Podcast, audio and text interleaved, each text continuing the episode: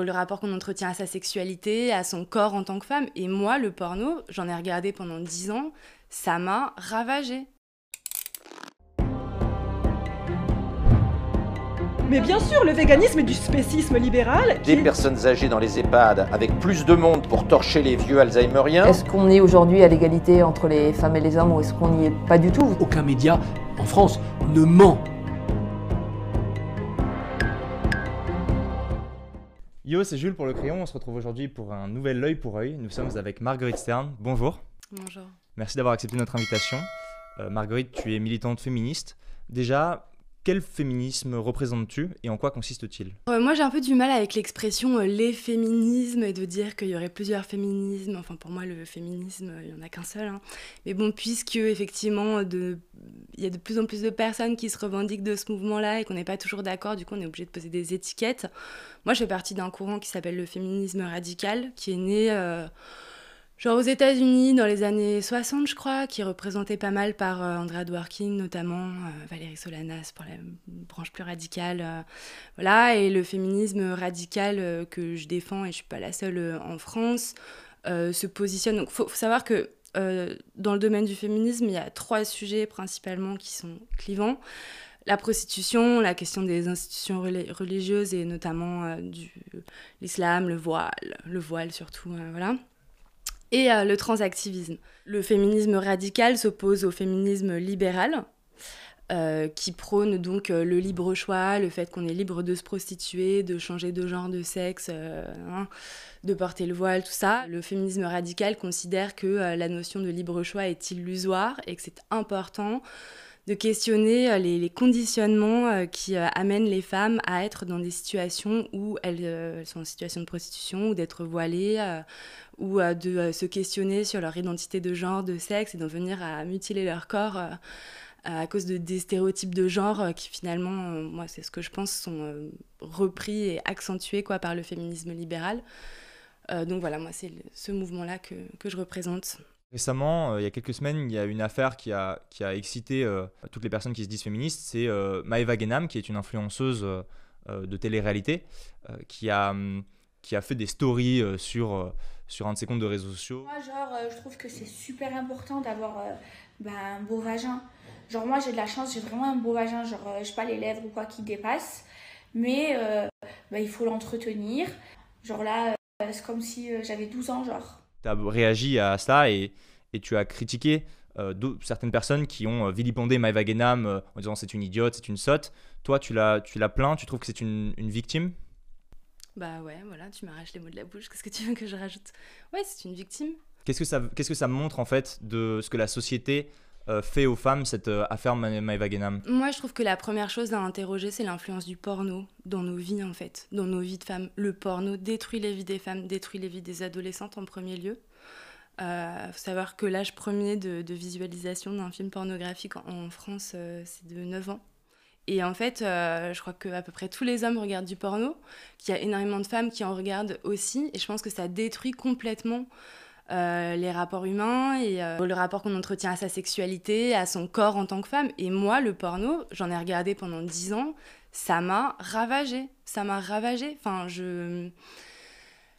Et, et- c'est un, un débat qu'on ouvre peu à l'intérieur du féminisme parce que euh, celles qui sont pour le porno donc vont en faire une fierté, vont, et, vont l'exposer comme ça, et voilà. Et puis euh, celles qui sont contre, en fait, ont, du mal à en parler parce qu'il y a une forme de honte aussi à dire que, euh, ben, en fait, on est contre, mais euh, c'est difficile de s'empêcher d'en regarder, ou alors euh, on en a regardé pendant un moment, mais du coup, on n'arrive pas à l'assumer. Enfin, voilà, c'est- il y a une forme de, euh, de tabou vraiment autour du porno, quoi. Et, euh, et moi, je pense qu'il il faut en parler, il faut dénoncer, en fait. euh, les, les, les- horreurs que véhicule le porno, qui sont des, euh, en premier lieu une, cu- une culture du viol. Euh, on valorise le fait que les femmes soient dans des situations où elles sont contraintes, où elles disent non, mais on y va quand même. On valorise les pratiques euh, douloureuses, le BDSM, la souffrance finalement. Je ne pense pas que la sexualité doit être reliée à la souffrance, mais plutôt au plaisir. Euh, on valorise les situations de domination, de soumission, on valorise une culture pédocriminelle aussi, et c'est ça en fait qui est en jeu dans l'affaire euh, Maëva Genam entre guillemets, c'est le fait que à partir du moment où une femme fait son âge, en fait, euh, dès qu'elle a dépassé quoi, 25 ans, en fait, elle est plus baisable. Et, et en fait, pour qu'une femme soit désirable, faut qu'elle ait un corps d'enfant, faut pas qu'elle ait de poils, faut presque pas qu'elle ait de forme, ou en tous les cas, ça dépend à quel endroit. Faut pas qu'elle ait une ride, faut pas qu'elle ait de cellulite. Et en fait, c'est ça, enfin, c'est de la une culture pédocriminelle quoi. Et oui, Maëva Guénam, même si c'est extrêmement dangereux ce qu'elle a dit parce que elle, elle est suivie voilà par des milliers de jeunes filles et de jeunes garçons qui vont aussi oui, des millions, pardon, qui vont aussi enfin, voilà, reproduire ça. Et donc, elles participent en fait à propager cette culture. Et oui, c'est dangereux. Oui, ça doit être dénoncé. Mais moi, quand je la regarde, Maëva Guénam, je vois une femme détruite. Ça se voit rien que sur son visage, en fait. Elle est détruite par la chirurgie esthétique déjà. Enfin, elle a abîmé son corps, en fait. Et quand je la regarde, je me dis, mais à quel niveau de détestation, de haine de soi est-ce qu'on en est quand on en vient à tenir des propos pareils et à avoir une tête pareille? Et en fait, ça me fait de la peine. Et je trouve que quand on est féministe, en premier lieu, on doit défendre les femmes, même celles avec qui on n'est pas d'accord. Moi, je suis pas d'accord avec elles.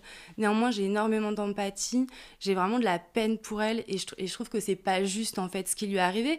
Et surtout, moi, j'ai vu sur Twitter plein de mecs tout d'un coup euh, défendre voilà des valeurs féministes, euh, alors que c'est les premiers à nous violer, c'est les premiers à regarder du porno, c'est les premiers à nous faire une petite réflexion, une réflexion dès que on a un poil qui dépasse ou une lèvre qui dépasse ou dès que notre corps est pas. Donc ça m'a un peu dérangé ces débats sur Twitter euh, où euh, tout le monde se pose en féministe, mais en fait, regarde-toi d'abord. Euh, sur la question du porno, je trouve en effet que c'est un sujet tabou alors qu'il devrait l'être beaucoup moins et le politique devrait plus s'immiscer dans l'affaire. Ça a été le cas d'ailleurs un peu l'année dernière ou il y a deux ans avec Pornhub qui a supprimé après des pressions exercées par des consommateurs des associations, mais aussi Visa et Mastercard qui ont empêché Pornhub de recevoir des paiements de, des abonnés. Ils ont supprimé 80% de leur contenu euh, ce, qui, était euh, un grand, euh, un grand coup de, ce point de vue-là. En quoi est-ce que tu rapproches le porno de la prostitution en tant que féministe radicale? C'est simple, hein, le porno, c'est de la prostitution filmée. Enfin, je veux dire, il n'y a rien de. en quoi est-ce que je le rapproche? Enfin, pour moi, c'est évident. Et d'ailleurs, quand on s'intéresse aux témoignages de survivantes de la prostitution et de la pornographie, celles qui ont fait les deux, en général, disent que leur plus grand traumatisme viennent de la pornographie parce que euh, en fait euh, elles ont été violées une fois mais enfin cette fois-là le jour où euh, cette vidéo a été tournée mais en fait ce viol il va être visualisé des millions de fois. Et on ne sait pas et donc voilà on cède ses droits pour des dizaines d'années et, voilà il y a des millions d'hommes qui enfin faut, faut vivre avec ça avec le fait qu'il y a des millions d'hommes qui vont se masturber en regardant une scène de viol où l'on figure quoi. Et qu'est-ce que tu penses du coup toi tu récuses l'existence d'un porno dit féministe? Euh, je pense qu'en fait, si le patriarcat n'existait pas, on se poserait pas la question de porno, pas porno. Enfin, le porno, c'est une idée d'homme. Jamais les femmes auraient eu cette idée euh, complètement malsaine de euh, se filmer en plein acte sexuel pour diffuser ça sur des plateformes. Enfin, je trouve que en soi, en fait, déjà, il y a un problème. Aujourd'hui, par exemple, du porno lesbien qui serait réalisé par des femmes, etc. Qu'est-ce que qu'est-ce que tu en penses de ça? Alors, Déjà, moi j'ai du mal avec ce débat-là parce que euh, c'est comme la question de la prostitution choisie. Je trouve qu'on va très vite, euh, mais on va très vite sur ces sujets-là. De ah mais la prostitution féministe, ah le porno féministe. Euh, je, trouve que c'est important de rappeler dans les débats quand même que l'écrasante majorité de la prostitution et de la pornographie, c'est des femmes qui sont en situation de précarité et qui font ça euh, par détresse en fait. Euh, c'est des réseaux mafieux, c'est des pratiques justement pas du tout féministes, mais DSM, tout ça, c'est des femmes qui sont mutilées. Enfin, il y a des actrices entre guillemets porno qui ressortent handicapées à vie de certains tournages. Enfin, le porno, avant tout, c'est ça. Je trouve que l'intimité, c'est quelque chose de... Euh, c'est une, barrière à pas franchir. Enfin, je sais pas comment dire. C'est quelque chose qui ne doit pas être marchandé. Euh, qui, ne doit pas... Enfin, voilà, comme dans le cas de la prostitution. Et on pourrait envisager une pornographie où, effectivement, euh, il n'y a pas de rapport marchand. Mais en fait, je trouve que même dans ce cas-là, en fait, on, vit dans une société patriarcale et tant qu'on vit dans une société patriarcale, on ne peut pas avoir l'assurance que telle ou telle vidéo intime va pas être utilisée de telle ou telle façon ou dévoyée ou on, ne sait pas où est-ce qu'elle va finir. Je trouve qu'il faut être extrêmement vigilant à ces choses-là. Et donc, bah, je trouve que c'est important de s'interroger quand même pourquoi est-ce qu'il y a des femmes euh, dans leur sexualité qui ont des désirs de domination? Alors, que des hommes aient des, désirs de, de, dominer des femmes, bon, ça s'explique très facilement. Euh, par quoi voilà, euh, mais par le fait que euh, la position des hommes dans cette société est de dominer les femmes. Et donc, ça, ça leur fait plaisir, en fait, de dominer les femmes, d'avoir une forme de, de, pouvoir sur elles, d'engendrer des souffrances, et que c'est quelque chose qui, qui les fait jouir, en fait, jusque dans la sexualité. Euh, que des femmes aient ces désirs de domination-là, c'est quelque chose de réel aussi. Et c'est quelque chose qui s'explique euh, si on lit par exemple les travaux de Muriel Salmona, qui est une psychiatre spécialisée en traumatologie et qui explique en fait les mécanismes, notamment d'excitation traumatique par exemple, qui font que quand une femme a subi des violences sexuelles, notamment dès le plus jeune âge, et notamment, enfin, on fait beaucoup le lien dans beaucoup d'études avec l'inceste, en fait. Souvent, les femmes euh, qui sont dans les réseaux de, prostitution, de pornographie, sont des victimes d'inceste en premier lieu. Bref, quand on a été victime de ces choses-là, euh, de ces crimes, dès le plus jeune âge, on reproduit les schémas en fait. Parce que, et c'est quelque chose d'humain, enfin qui est propre à Homo sapiens, on reproduit les schémas qu'on connaît. C'est extrêmement difficile de sortir des schémas qu'on connaît déjà. Et en fait, je trouve qu'en tant que femme, c'est important de s'interroger euh, sur euh, ben, est-ce qu'il y a des choses violentes qui m'excitent et dans quelle mesure est-ce que c'est normal et je jette pas du tout la pierre sur les femmes euh, quand je dis ça. Moi pendant longtemps je me suis masturbée en pensant à des scènes de viol, c'est terrible mais je sais que je suis pas la seule et je le dis aujourd'hui parce que euh, j'ai réussi à le déconstruire et je pense que quand j'étais encore dedans, en fait, j'aurais pas pu le dire publiquement. Mais, mais aujourd'hui, j'ai eu la chance voilà, d'avoir pu déconstruire ça avec un, suivi adapté. Et je sais qu'en fait, je suis pas la seule et c'est pas normal en fait. Toi, tu penses que dans un état de nature, un peu comme dirait Rousseau, euh, avant une société qui est du coup patriarcale, les femmes auraient une toute autre conception du désir que ce qu'elles ont aujourd'hui, que c'est complètement construit euh, tout ce qui, tous les désirs bah, qu'elles tout ont. Tout est complètement construit. L'argument de, enfin le, le l'argument, la réflexion euh, de Rousseau là, euh, nature, culture, que, que serait l'homme, l'être humain sans culture, enfin, c'est, je peux pas la résoudre là en 10 minutes. Quoi. Non, non, mais... tout est culturellement construit. Pourtant, et ça on y reviendra après, voilà, on parle, tu parles beaucoup de biologie aussi quand il s'agit de déterminer la distinction entre les sexes et sur la question du, des personnes euh, trans, par exemple. C'est important de euh, parler de biologie. Si je suis en mesure de te parler là aujourd'hui, c'est parce que mon cœur bat et que mes poumons fonctionnent. Quoi. Hmm. Mais ça, c'est pas ça, c'est de la nature, c'est pas de la culture, ça. Mais c'est de la biologie, quoi. La biologie détermine quand même certains de nos comportements, ouais, c'est sûr. Hmm. Ah, et donc dans l'excitation ou dans le, le sexe, euh, est-ce que la biologie détermine du coup des choses quand même? Je, je sais pas, je parce que la biologie détermine des choses? Oui, donc après, c'est euh, ce à quoi tu veux m'amener, c'est euh, genre la testostérone chez les hommes euh, qui. Moi, je, là, nulle part. Je pose la question, vraiment. C'est. Je sais pas, peut-être. Ben, une reproduction de schémas animaux, ça peut être, ça peut être une question hormonale, ça peut être. Oui, je pense que les hormones jouent. Enfin, ça, c'est pas moi, je pense. C'est sûr, les hormones jouent.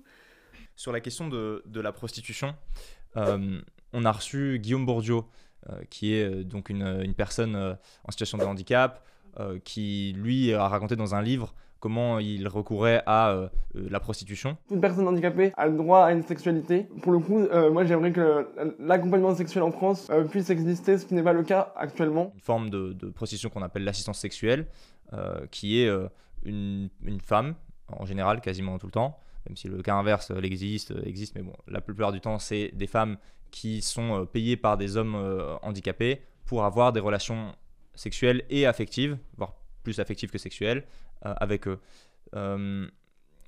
Les, les, féministes radicales dont, tu fais partie critiquent euh, ça, en disant d'ailleurs même euh, que Guillaume Bourdieu euh, est un violeur de ce point de vue-là. Oui, oui, moi je pense que c'est un violeur. En fait, la définition du viol dans le code pénal, c'est donc une pénétration, donc vagin, anus, bouche, exercée avec contrainte, menace, surprise ou violence. Dans le cas de la prostitution, moi j'estime qu'il y a une forme de contrainte, que les femmes sont contraintes par le système patriarcal, euh, par une morale sexiste, par euh, des contraintes financières aussi, enfin voilà, il y en a plusieurs, des contraintes, euh, contraintes matérielles parfois, enfin voilà. Et en premier lieu, enfin par une, par une morale sexiste vraiment quoi. Et, euh, et, par, et, par, cet argument financier qui est que, en fait, euh, ces femmes en situation de prostitution n'auraient pas ces rapports sexuels-là, rapports sexuels entre guillemets, puisqu'un viol n'est pas un rapport sexuel, euh, sans l'argent. C'est donc qu'elles ne le désirent pas. Quand on désire quelque chose, on ne demande pas d'argent en échange. Donc c'est un viol. Pour moi, c'est un viol. Voilà. Et, et en France, depuis 2016, on a une loi qui est donc la loi abolitionniste et qui pénalise euh, qui est censée, enfin si elle était bien appliquée, euh, pénaliser euh, justement les clients qui recourent à la prostitution. Moi, je serais pour une criminalisation de cette pratique-là. Oui, la prostitution, c'est du viol. Les femmes qui sortent de la prostitution, qui réussissent à... Et c'est pour ça qu'on les appelle les survivantes, en fait, qui, qui, enfin, qui survivent à ces, ces systèmes-là, à ce système-là, euh, le, le, disent tout en fait. Et qu'est-ce que ça veut dire cette bataille des termes euh, où les féministes radicales parlent de survivantes de la prostitution, là où euh, un discours autre, féministe libéral comme tu l'appelles, mais de manière générale, enfin un discours qu'on entend d'ailleurs beaucoup aussi dans la société, parle de travail du sexe et de travailleurs ou travailleuses du sexe. Cette bataille des termes, elle veut dire quoi pour toi? Mais en fait, les mots sont tout. Enfin, je sais pas comment dire quand on quand on pose pas le, le, la bonne définition derrière le bon terme, en fait, on peut pas s'expliquer. On, déjà, on peut pas dialoguer euh, ensemble. Enfin, c'est quand même la base d'une société, d'une vie en collectivité, c'est de pouvoir avoir des lois communes, dont celle du langage, qui finalement est une forme de loi. Enfin, implicite, mais euh, euh, d'avoir en tous les cas des textes communs sur lesquels on peut s'entendre. Il faut aussi s'entendre sur la définition des mots, sur quelle définition est-ce qu'on met derrière. Et donc, euh, moi, j'estime que la situation de, ces femmes-là dont on parle, ça s'appelle de la prostitution et pas du travail du sexe. Parce que quand on dit travail, euh, du sexe, en fait, on normalise la chose comme si c'était euh, la même chose que, euh, je sais pas, d'aller travailler au franc prix pour payer ses études. En fait, non, on peut pas banaliser ça. Et moi, j'ai enregistré une série de podcasts avec donc plusieurs survivantes de la prostitution qui racontent le calvaire qu'elles ont vécu. Ça a été extrêmement difficile à enregistrer, extrêmement difficile à monter, à écouter, parce qu'en fait, c'est l'horreur c'est euh, et je pense que quand on écoute ça, on, on...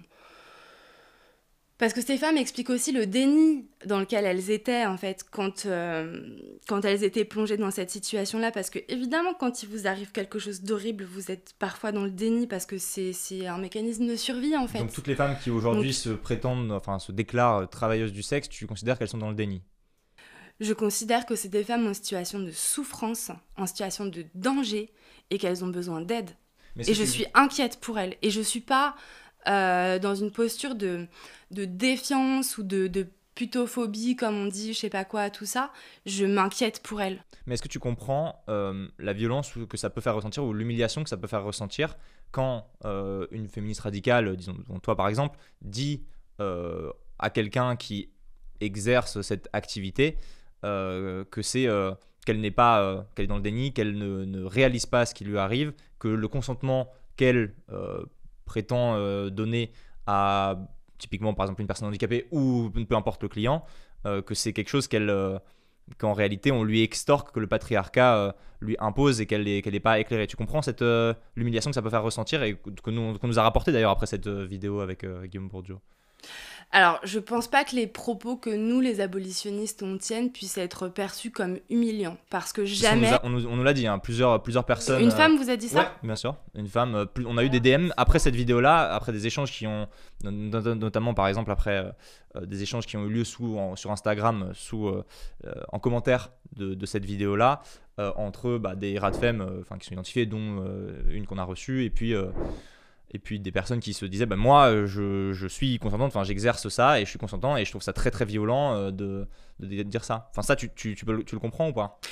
Qu'on dise euh, humiliation non. Et puisque enfin moi ce que j'observe souvent c'est que aussi les personnes qui critiquent notre point de vue vont très rarement euh, lire les contenus qu'on produit enfin réellement quoi. Et qu'il y a beaucoup de manipulation aussi enfin je veux bien je veux bien le croire et voilà. on va en parler après Mais, mais là, c'était mais là, c'est di- directement. Non, humiliation, non, je comprends pas, non. Humiliation, euh, après, le fait que ce soit difficile à recevoir, difficile à entendre, violent peut-être, oui, ça, ça je, je peux le comprendre. Mais euh, j'aimerais bien aussi qu'on se mette à la place des survivantes de la prostitution, qui entendent d'autres personnes parler du travail du sexe, alors qu'elles, elles ont été violées pendant des années, alors qu'elles ont des problèmes de santé à cause de ça, alors qu'elles ont dû reconstruire tous les pans de leur vie qui a été détruite à cause de ça. J'aimerais qu'on qu'on pose aussi de temps en temps un peu la question dans le sens inverse. Comment est-ce qu'elles, elles se sentent quand elles entendent parler de travail du sexe?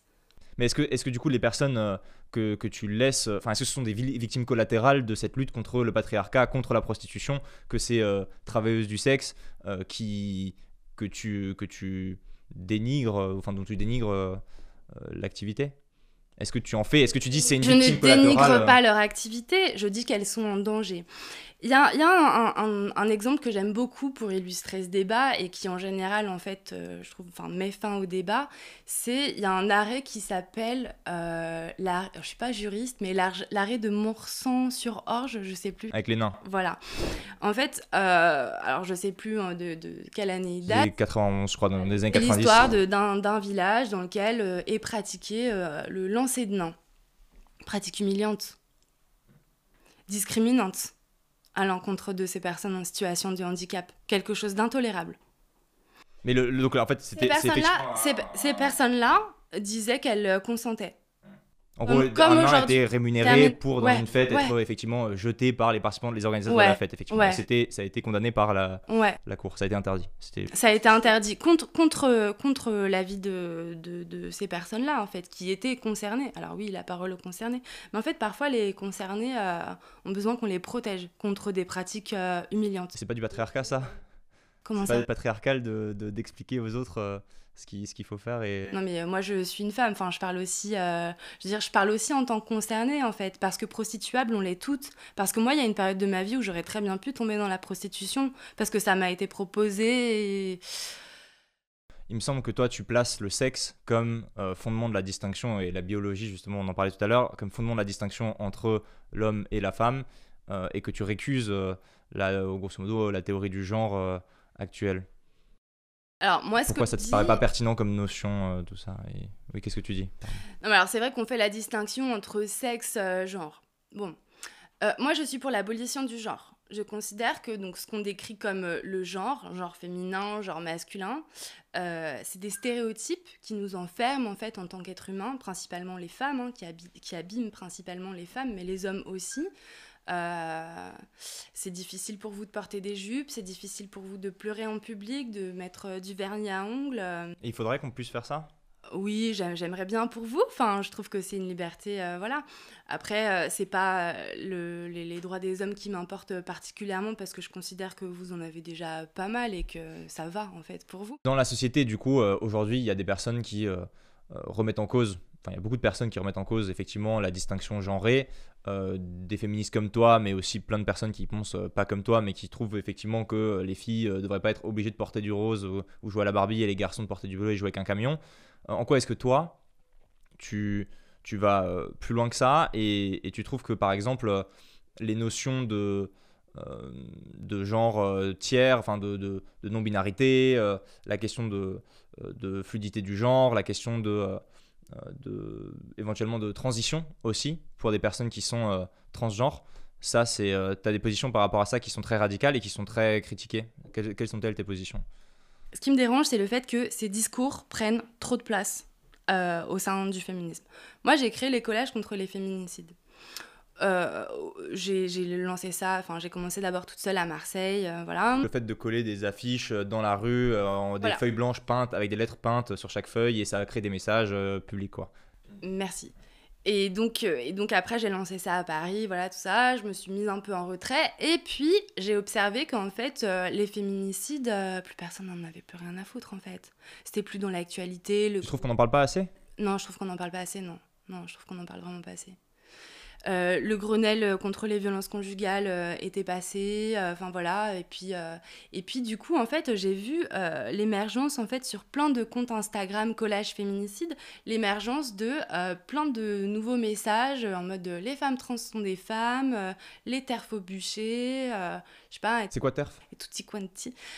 TERF Trans Exclusionary Radical Feminist. Les féministes radicales qui excluent les personnes trans, c'est un acronyme qui est actuellement utilisé comme une insulte à notre rencontre, puisque souvent accompagné de menaces de mort, de viol, euh, de violence, euh, d'insultes, etc. C'est pas un peu réducteur ça de considérer que du coup euh, le discours, enfin que le discours féministe est colonisé par cette, des hommes qui porteraient des jupes? Bah, C'est ce que j'observe. En fait, moi je milite depuis 10 ans. ces questions-là se posaient pas avant, quoi. Oui, mais c'est une évolution de la société. Il y a, il y a 50 ans, on parlait pas de féminicide. Oui, bah moi, c'est ce que j'observe à l'intérieur de mon milieu, en fait qu'il y a d'autres problématiques qui n'ont toujours pas été réglées et que maintenant sur le devant de la scène, euh, parce que enfin moi j'ai aucun mal à dire qu'une femme trans est un homme quoi, et donc sur le devant de la, scène féministe actuellement c'est quand même des hommes, ça me dérange.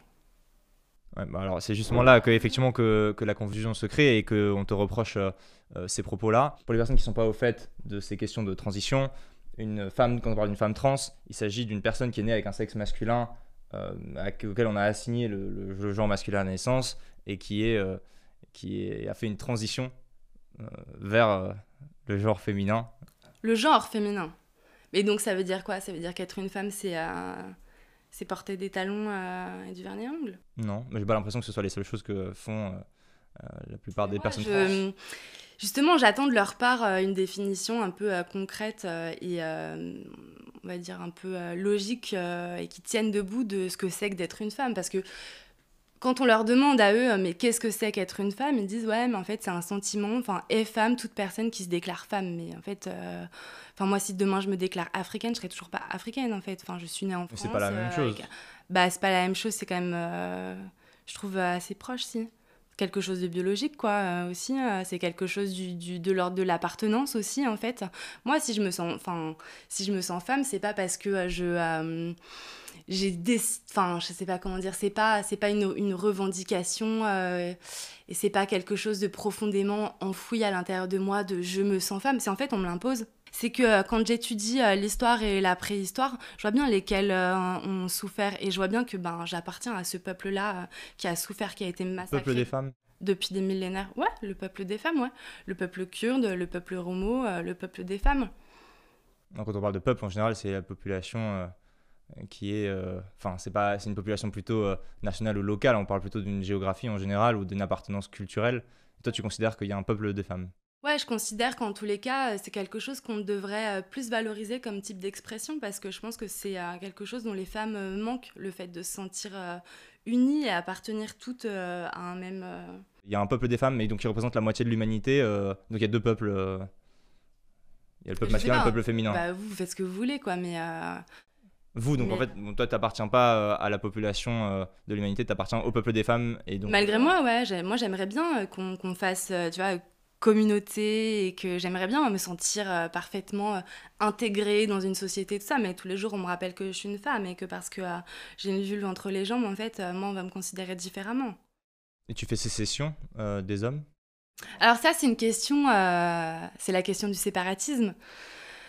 Ah, c'est une question euh, sur laquelle je suis en permanente euh, réflexion. Pendant un moment, euh, j'ai tant vers une pensée séparatisme, séparatiste parce que je pense que si on veut se protéger de la violence des hommes, en fait, la meilleure façon de le faire, c'est de, de se tenir à distance. Donc ne vivre qu'avec des femmes, quoi. Ouais, en tous les cas, de ne côtoyer dans un cercle proche euh, que des femmes. Et les statistiques le montrent, en fait, la plupart euh, des viols et des agressions sexuelles euh, sont commis par des proches de la victime. Toi, tu recommanderais à ta petite cousine euh, ne, ne, fréquente pas d'hommes, enfin jouer avec les filles et vis ta vie de fille euh, comme ça et, d'ailleurs du coup n'est pas d'enfant. Le conseil le plus efficace qu'on puisse donner à une femme si elle souhaite se protéger de la violence des hommes, ça reste de ne pas euh, fréquenter les hommes, ouais, puisque manifestement en fait, on a beau essayer de vous éduquer à coups de vidéos combinées, de, de de livres, de podcasts, on essaie de trouver tous les formats possibles, euh, tout ça, en fait, vous ne, vous ne changez pas de comportement. Donc, euh. Est-ce qu'un homme a toujours tort euh, si une femme, une femme aura toujours raison pour toi? Moi, ça, c'est une question un peu, euh, un peu binaire, non?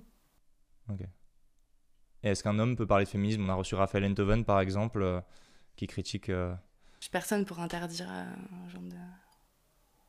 Bah, tu sembles quand même, en tout cas sur Instagram, tu es assez véhémente et tu interdis euh, pas mal de choses, en tout cas dans ta communication euh, des choses écrit- écrite. Ouais. J'interdis des choses, Ah, T'as pas les moyens d'exercer cette interdiction, mais euh, tu, tu pourrais interdire. Enfin, si t'étais. Euh, si T'interdis la prostitution, t'interdis, enfin, tu souhaiterais interdire la prostitution, en tout cas, et tu interdis à certaines Ah oui, personnes de se qualifier euh, ou de se, quali- ou de se, Non, alors, de se déclarer. Déjà, j'interdis euh, à personne de se qualifier euh, féministe. euh, Enfin, juste, moi, je trouve qu'elles sont pas féministes. Après, enfin, j'ai le droit de mettre la des définition. hommes. La dé- Oui, ou des hommes, voilà. J'ai le droit de mettre la définition que je veux, enfin, derrière ce mot-là, voilà. Par contre, interdire la prostitution, enfin, je, je suis pas sûre qu'on puisse mettre ça sur le même plan. Ok, bah Moi, un- sur le plan interdire la prostitution, je mets ça quand même plutôt sur le même plan que on interdit aussi de tuer des gens, on interdit aussi le viol. Enfin, c'est important quand même dans une société d'avoir des interdits, ouais, je pense. Mais donc, tu as ta définition du féminisme, tu dis euh, je mets ce que je veux euh, derrière, et en même temps, tout à l'heure, tu disais euh, c'est important de bien nommer les choses, euh, parce que les choses ont des définitions. Ouais. Du coup, pour toi, le féminisme, c'est quelque chose que tu incarnes toi, mais que tout, tout le monde ne peut pas incarner de la même manière, ou est-ce que tu considères au contraire justement qu'on peut s'emparer de ce, du féminisme sans être une femme, et a fortiori une féministe radicale euh, qui, a, qui partage tes constats sur la religion, la prostitution, le porno et euh, la transidentité. le Moi, je, pense que c'est important quand on se dit féministe de regarder euh, l'histoire aussi, ce qui s'est passé avant, derrière soi, le combat euh, des femmes du MLF, le combat des suffragettes, euh, le combat des Amazones, euh, enfin voilà. Euh, et de voir, euh, genre, qu'on se place en fait dans une certaine lignée, dans un certain courant de pensée, quoi. Euh, et donc, en premier lieu, j'observe quand même que ces femmes-là se sont battues pour que euh, les, personnes donc, euh, qui ont dans cette société hein, une vulve entre les jambes, c'est-à-dire les femmes, voilà, pour que ces personnes-là qui subissent en fait des horreurs depuis des millénaires puissent avoir un plus de droits, accéder à une certaine forme de libération. Ma définition du féminisme, celle-là, parce que c'est aussi une définition historique, en fait. Enfin, c'est, Et je trouve qu'on ne peut pas changer le sens du féminisme comme ça. euh. Je reviens sur euh, le sujet des personnes trans dont on parlait tout à l'heure. Tu dis, euh, dans le discours féministe radical, il y a parfois ce- ce- cette notion d'autogynéphilie qui est euh, une accusation à l'égard des personnes trans, euh, des femmes trans, donc qui sont euh, nées avec un sexe masculin, euh, où vous considérez que ce sont des hommes qui euh, ont une excitation sexuelle à se déguiser euh, euh, en femme, à se costumer, à se vernir les ongles, voire à, avoir une transformation physique. Mais toi, t'as pas l'impression que l'existence aussi de, bah, de plein de personnes euh, trans qui sont euh, reconnues comme ayant une dysphorie de genre, y compris d'ailleurs des personnes trans qui sont euh, des hommes trans, donc qui sont nés avec un sexe de femme, mais qui ont effectué une transition vers euh, euh, aujourd'hui bah, leur, leur corps masculin, ça contredit pas justement cette, euh, cette idée que ce serait juste une lubie comme ça, euh, voire une excitation sexuelle? Mais est-ce que c'est pas un peu transphobe ce que tu dis? Parce que quand tu dis euh, corps masculin, c'est quoi un corps masculin? Enfin, certains transactivistes, en tous les cas, euh, je pense te diraient, ouais, c'est peut-être un peu transphobe ce que tu dis. Parce que du coup, euh, un corps masculin, parce que là, toi, tu parles de transition d'un corps féminin vers un corps masculin. et donc, mais c'est quoi un corps masculin? Parce qu'un homme peut avoir des seins, te répondraient des transactivistes. Donc, euh, je voulais juste faire remarquer que c'était un. Tu vois Euh, Que. euh, Ouais, en fait, tu, tu bottes un petit peu en touche, effectivement, c'est compliqué, Ouais. mais, mais wh- what about du coup la, la question quand même des, euh, bah, des personnes qui ont une transition, des, enfin une transition y compris euh, d'un corps de femme à un corps euh, d'homme, tu réponds pas vraiment à la question. Mais non, mais enfin, je réponds à la question en te démontrant juste que, en fait, moi, je comprends plus rien aux termes qui sont utilisés. Que du coup, en fait, c'est que je je comprends pas ce que c'est que leur définition de, ben, du coup, c'est quoi un homme, c'est quoi une femme. euh. Tu parlais de dysphorie de genre avant. Et du fait que euh, si certaines personnes transitionnent, voilà, c'est que justement, il y a une dysphorie de genre. La dysphorie de genre, c'est un trouble psychiatrique, en fait. Quand on est, euh, quand on vit dans un corps et qu'on pense qu'on n'est pas dans le bon corps, en fait, c'est un trouble psychiatrique. Et en fait, un trouble psychiatrique, c'est quelque chose qui engendre énormément de souffrance. Je Enfin, je veux dire, d'autres personnes concernées euh, le disent mieux que moi. Et je suis pas certaine qu'un trouble psychiatrique doive se soigner euh, par des interventions chirurgicales qui mutilent les gens. En fait. Je pense que peut-être qu'une thérapie qui euh, amène les personnes à déconstruire justement les stéréotypes de genre, peut-être que ça pourrait être un peu plus bénéfique que des mutilations. C'est une, théorie de con- une thérapie de conversion, quoi les- Une thérapie de conversion? Non, mais dans l'idée. Non, pas du tout, non. C'est pas une thérapie de conversion. Euh, dans l'idée, enfin, moi, je trouve que de toute façon, il y a quand même cette, cette euh, dans la transition, cette, cette idée de conversion, d'aller vers autre chose dans tous les cas. Donc, euh, et je considère que à à partir du moment où euh, on, on intervient de façon chirurgicale sur un corps sain, sur un corps biologiquement sain, en fait, c'est de la mutilation. À partir du moment où on coupe les seins d'une femme euh, parce qu'elle dit qu'elle se sent pas bien dans son corps et que euh, et, ce que je peux comprendre hein. mais euh, je veux dire au lieu d'interroger en fait euh, mais qu'est-ce qu'elle a subi en fait cette femme pour euh, se sentir mal à ce point dans son corps en fait? Qu'elle ait subi des violences sexuelles avant ou qu'elle ait subi en fait tout simplement juste le regard de cette société qui hyper sexualise en permanence les femmes qui fait que si on n'a pas le bon corps vas-y on va pas être suffisamment bonne baisable et du coup suffisamment euh, valorisée par les hommes parce que c'est ce qu'on recherche en permanence nous les femmes. La valorisation le jugement positif quoi des hommes. En fait enfin je trouve que c'est important euh, d'interroger juste tout ça avant de euh, dire à une femme ok vas-y euh, coupe-toi les seins tu vois. Enfin et parce que on voit aussi des parcours de détransition qui Ça arrivent représente de peut-être plus en- 1% qui des, des, des, des- des personnes qui transitionnent. Ouais, mais parce qu'en France, le phénomène est récent. Mais en fait, aux, Éta- aux États-Unis, au Royaume-Uni, en a de plus en plus. En fait, il y a un décalage euh, de l'ordre de 5 ans environ dans le monde euh, anglo-saxon, entre le monde anglo-saxon et la France en termes de euh, la progression de ces, idées-là. Le Royaume-Uni est en train de revenir dessus. Et on voit au Royaume-Uni de plus en plus de parcours de détransition. On a vu l'association Mermaids aussi, qui était une association qui prenait donc euh, les transitions chirurgicales, hormonales pour les adolescents et adolescentes. On a vu cette association-là récemment euh, prendre des positions euh, très surprenantes et revenir en fait sur ces positions, se rendant compte que ben ouais en fait euh, des erreurs graves et irréparables ont été commises. Et toi, sur tous ces sujets, tu as l'impression qu'on te silencie? Le fait de me silencier, ça passe beaucoup par ça. Ça passe aussi par le fait que médiatiquement, enfin moi par exemple, j'ai sorti un livre quand même sur mon expérience. Héroïne de la rue? Euh, qui est une expérience militante que, que peu de féministes ont finalement. Enfin, j'ai quand même été activiste féminine pendant trois ans, j'ai fait de la prison, j'ai créé les, les collages contre les féminicides, euh, qui est quand même quel- enfin, un mode d'expression important pour les féministes actuellement. J'ai eu un article dans Closer. Si ça avait été une queer qui avait écrit ça, qui avait inventé ce mouvement-là, le, enfin, le livre, il aurait été euh, dans toutes les vitrines de toutes les librairies et dans toute la presse. Une victime, Marguerite? Toutes les femmes sont des victimes. Mais toi en particulier Toutes les femmes sont des victimes des hommes Ouais. Et toi, tu es une victime en particulier euh, de, de l'idéologie queer de l'idéologie, non, de personnes qui me harcèlent.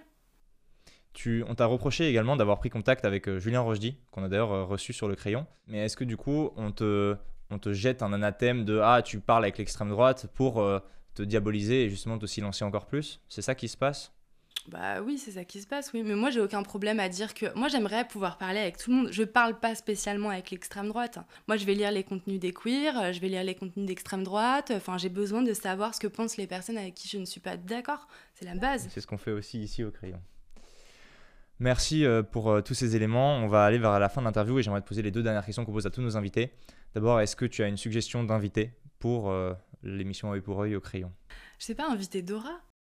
Oui, inviter Dora. Est-ce que tu te rêves parfois en Olympe de Gouges euh, qui a raison en avance sur son temps? Euh, Est-ce que je me rêve? Non, mais, euh, mais je, je pense que j'ai raison, oui. Mais qu'aujourd'hui on avance- te le reconnaît pas, donc en, En- avance sur ouais, son temps. ouais. Enfin en avance sur mon temps, pas tant que ça, parce qu'en fait je suis pas la, je suis pas la seule à dire ça, mais je veux pas me comparer, mais euh, Mais un peu quand même. non, mais Olympe de Gouges, euh, je, moi je vois plus de similitudes avec. euh, Parfois la science a sauvé l'histoire de période euh, très obscure. T'es Galilée. Ouais. non, mais je veux dire, les dogmes, justement, basés sur des croyances, euh, n'ont jamais rien amené de bon dans l'histoire. Quand on se retourne un petit peu euh, sur l'histoire, on, se rend compte que ce soit les institutions religieuses, les sectes. Euh, moi, je pense que la sphère queer est une forme de. je pense qu'il y a des dérives sectaires. Hein, enfin, voilà. ça n'a jamais été bon dans l'histoire et je pense que, que, que, la biologie, la chimie, la physique, l'étude des faits historiques, la sociologie, les sciences ont toujours amené l'humanité vers quelque chose de meilleur et je pense que faut se tourner vers ça. T'as pris la pilule rouge euh, de Matrix ou t'es Don Quichotte euh, qui se bat contre des, des moulins à vent qui te prend pour des géants? Je sais pas quoi dire. Merci Marguerite. Merci. J'espère que cette vidéo vous aura plu. N'hésitez pas à nous faire savoir en commentaire si c'est le cas évidemment exprimer vos désaccords, euh, qui seront nombreux, j'en suis sûr, et vos accords, c'est aussi très important. Euh, on, se retrouve très bientôt pour un prochain pour Ciao